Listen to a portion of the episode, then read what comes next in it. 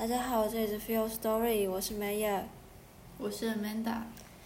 嗯，就是很抱歉，我们这么晚才出了第二支。然后 Amanda 是我们新加入的成员。大家好。嗯，由于我真的觉得就是第一集真的是太过于尴尬了，所以我拖了另外一个人下水，跟我一起来做这件事情。那么就再跟大家重新自我介绍一次，就是我是 Maya，我是 Amanda。那我们的节目是关于哲学和社会学的解说和分享，在这里你会听到关于人生、关于我们对于生我们生活的社会和世界，哲学家或社会学家对于这个世界的视角，然后以及他们对于这个世界的看法。如果你是想要知道这些哲学家视角下的社会或世界，他们到底是怎么看、怎么想，然后希望可以从中得到一些启发的话，或是你想要发现我们从未意识到的社会结构，请一起加入我们的旅程。因为我们目前就是为什么会这么晚出的原因，其实就还是因为我们是个大学生，然后我们还住在宿舍。重点是还住在宿舍，要找一个安静的录音环境，实在不是很容易。对，真的是可遇不可求。那真的非常抱歉。然后节目的更新，在这边跟大家说一下，节目的更新频率会在接下来的时间里面实验看一下，实验看看我们两个能够合适的频率到底是到底是多少这样。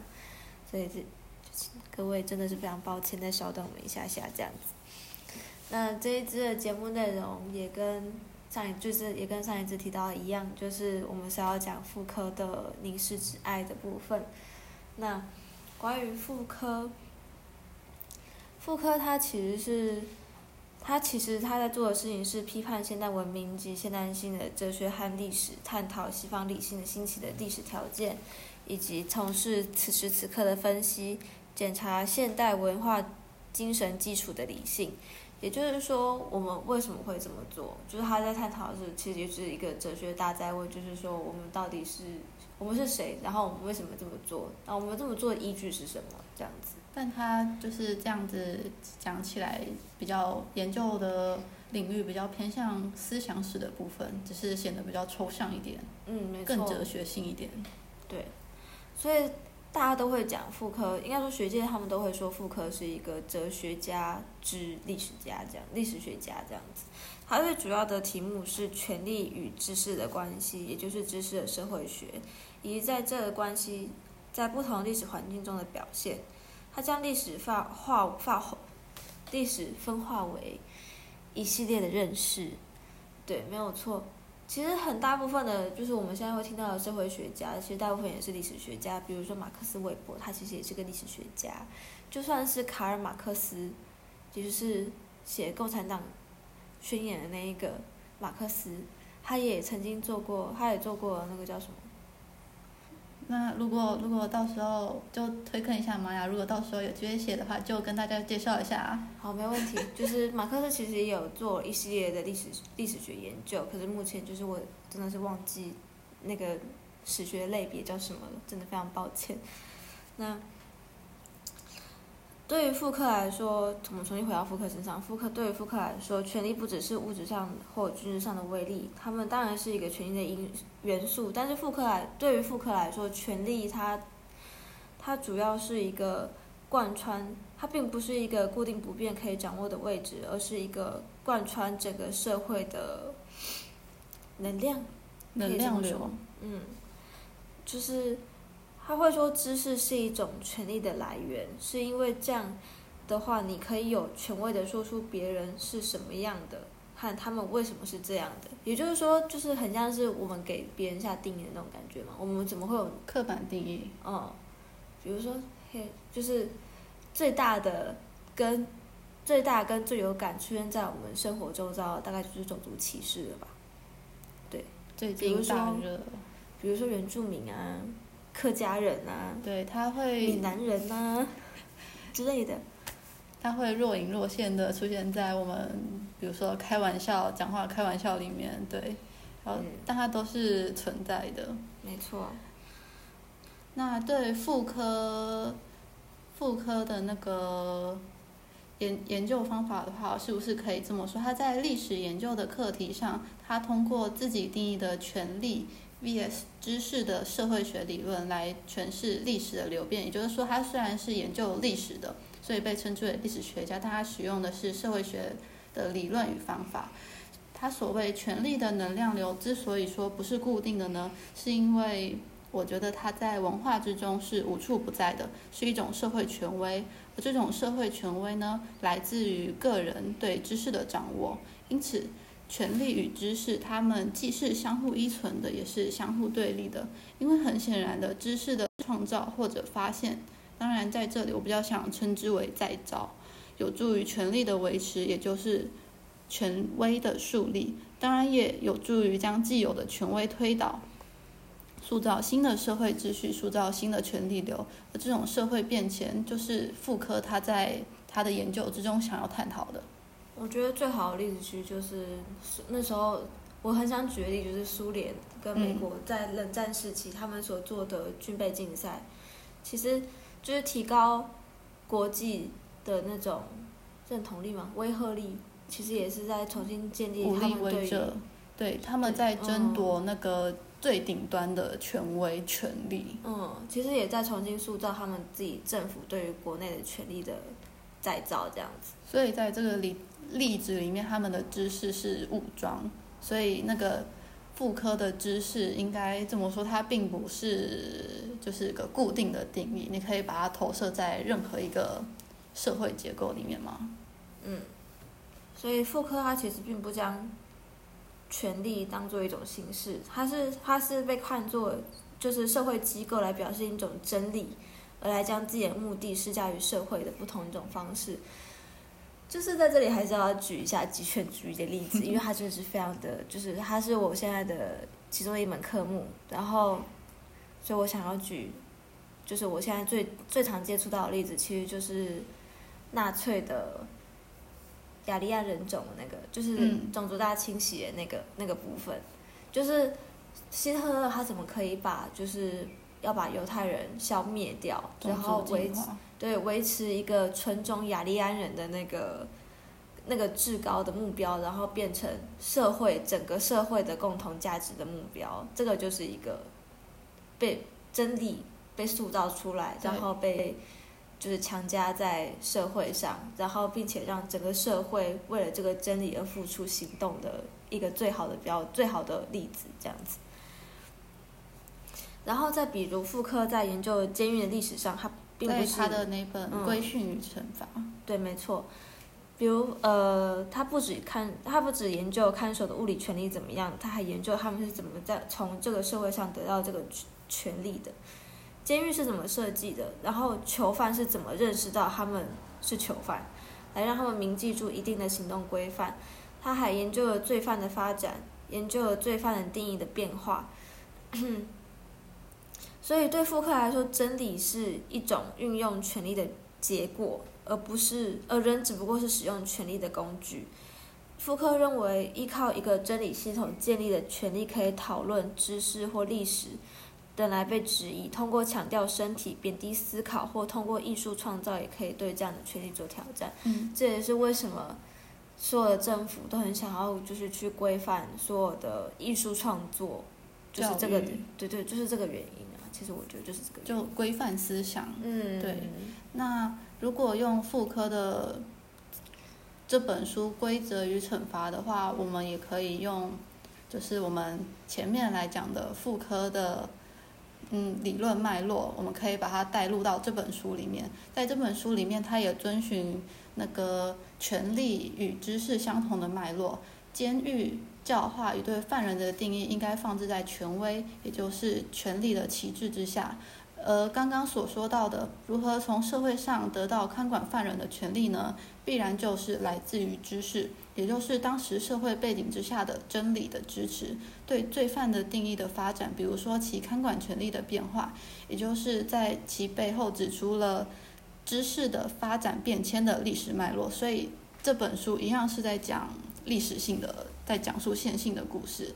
在这里的知识指的是类似于社会权威、社会共识，或者当时当地的法律制定，人们的伦理观念的部分。所以我们可以看到说，在前面讲的例子之中，知识与权力的角色，它在无形之中重合了。但是，知识是如何随着时间产生变化的呢？必然是因为有新的知识出现，或者旧有的知识改变了。换句话说，因为旧有的知识被打破，就嗯，旧有的权利也随之被打破了，继而转变了。因此，在本书里面，它非常好的诠释了。妇科就是权力与知识互相对立又互相依存的那种概念，就是它是个非常好代表妇科理论的例子。嗯，没错。然后在我们今天要讲的凝视之爱，然后也是出自于临床医学的诞生。临床医学的诞生其实基本上也是围绕在权力与知识的关系，其实的那个主旨的部分，也就是医者跟病患之间的关系这样子。那我们今天主要来阐述的凝视之爱，其实它它的它的，呃，它的概念其实是，我们先讲一下凝视之爱这个观念里面凝视的部分。凝视它其实是一个被赋予的心理学。或是其他，比如说哲学性的意义，它主要说的是自我与他者之间的关系。比如说最有名的凝视理论来自拉冈，我们都有学过那个高中的时候的公民那个镜像理论。当自我与他者之间像照镜子般相对而立的时候，他者看待自我眼光的折射构成了自我，也就是说，别人眼中的自己构成了己身部分的自我认同。所以我们可以将它理解为凝视是描述主体与客体之间的一个关系的一个特别的定义。那么对妇科来说，在临床医学的诞生中，它以凝视这个概念如何阐述他所说的凝视之爱呢？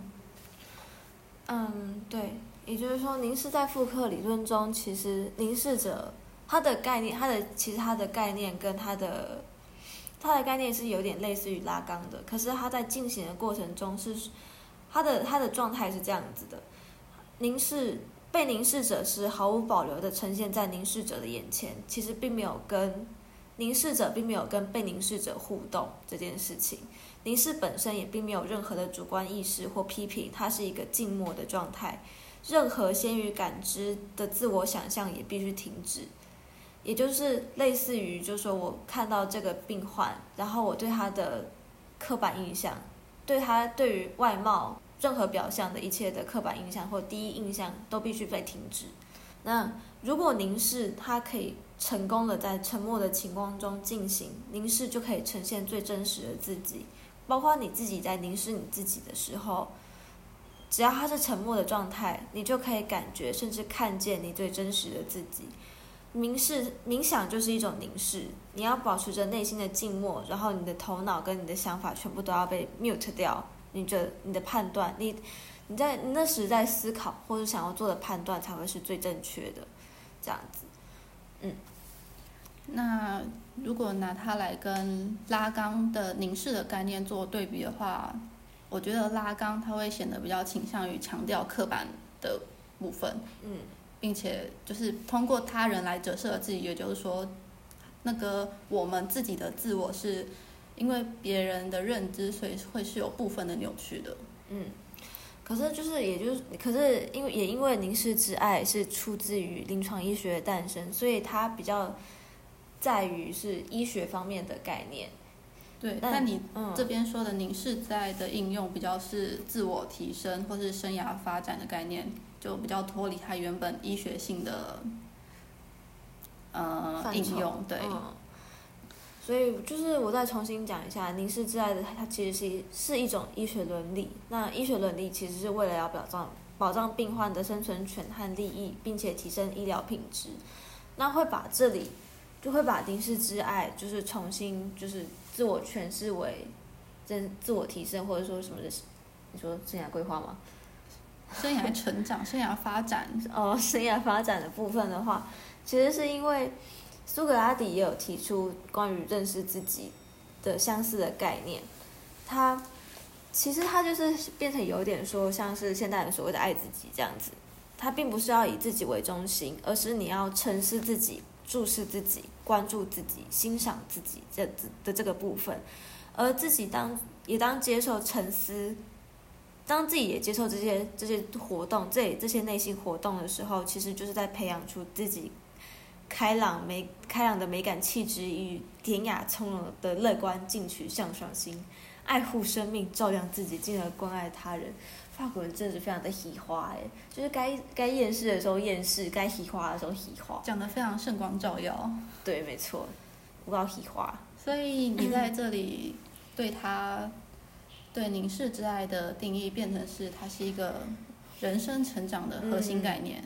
对，没错，因为凝视就在我看完临床医学的诞生之后，凝视在我的理解之下，其实它就是能够最能够听到你自己内在的声音的一种活动。等于说，你透过凝视去认知你自己在这个世界上跟这个在这个社会上的位置。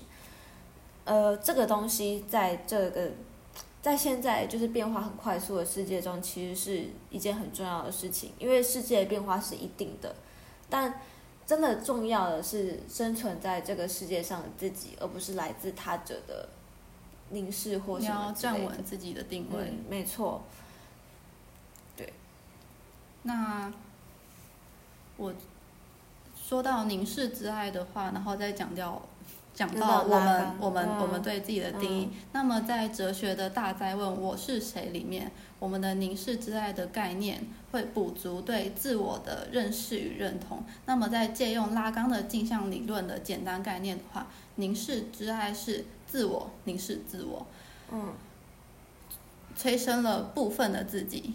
嗯嗯，部分的自我认识，而当自我认识比较完整的时候，这样讲算完整比较不对，但差不多是这个意思。以这样的自我再去凝视他人，借由他人的凝视自己的反馈，我们在自我凝视自我与自我凝视他者这两者之间的双方互动里面，就是这两种观念会互相折冲，我们必然会互相取舍。就是它是一种认识自己的过程，虽然会有矛盾，就是必然的，就是我们会自己得到完满，会获得一个，我们会获得一个虽然主观，但是经过多方的对比与思索之中比较完整圆满的自己，而不是不会像是比如说你是在太多外界给你的眼光，比如说 I G 非常强调外貌。就现在时下的流行，没错，或者太过沉溺于自己的想法，而成为一个太过自我的人了。嗯，没错。